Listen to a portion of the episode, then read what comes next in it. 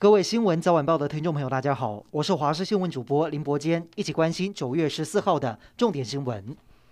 高雄桃园南横公路一百公里处梅兰明隧道，昨天与今天两度边坡落石，隧道口完全被土石掩埋。目前梅山、拉弗兰往返复兴里唯一道路中断，导致复兴里双边受困，对外交通完全受阻。所幸两度崩落都没有造成伤亡。今天国内新增两起本土确诊，都是来自于新北幼儿园的群聚感染事件，是被匡列居家隔离的幼儿和同住的爸爸。至于板桥某大楼的装修工夫妇，基因定序也出炉，跟幼儿园确诊个案相同，指挥中心研判属于同一起感染事件。同时，日本将在捐赠五十万剂的 AZ 疫苗，指挥官陈时中透露，打第二剂莫德纳疫苗的时间近了，九月份就会尽快开放。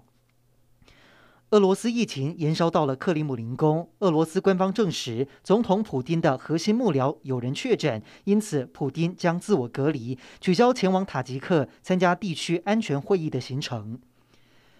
汉光三十七号演习第二天，重点演练包括在台南洗漱海滩的滩岸阻绝设置，参演工兵顶着大太阳，用科架堆叠成阻绝设施，并架设铁丝网、钢刺猬等，模拟设置多重障碍来防止敌军抢滩登陆。演习过程相当逼真。也因为汉光演习，国防部在渔人码头淡水河岸模拟中国解放军对台湾发动全面战争前，企图以特攻斩首方式攻击大台北政经中心。负责守备的陆军官渡指挥部接获指令，出动云豹装甲车等战力，阻止解放军特攻部队直攻总统府，在淡水河口进行反渗透、反突袭操演。今年受到疫情影响，演习规模缩小，民众无法亲眼感受到演习的震撼感。驻美代表萧美琴十二号晚间在双橡园接待立陶宛国会议员，这回特别端出包括台式的夜市牛排以及珍珠奶茶剉冰，其中牛排上还放了经典的三色豆。主厨也解释，三色豆是因为立陶宛国旗。双方会面除了分享争取自由的经验，萧美琴也强调共同的自由理念与民主信念，让我们的友谊更坚实。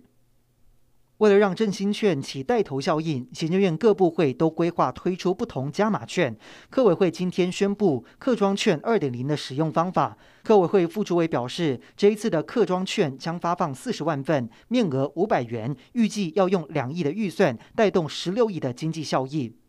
美国网球公开赛告一段落，国际女子网球协会公布最新世界排名积分。台湾网球一姐谢淑薇从原本女双排名第二，重回到世界第一的球后宝座。另外，甄永然因为身体不适没有参加美网，詹皓晴跟其他选手搭档在首轮就出局，两人的女双排名则是下降到第二十三名。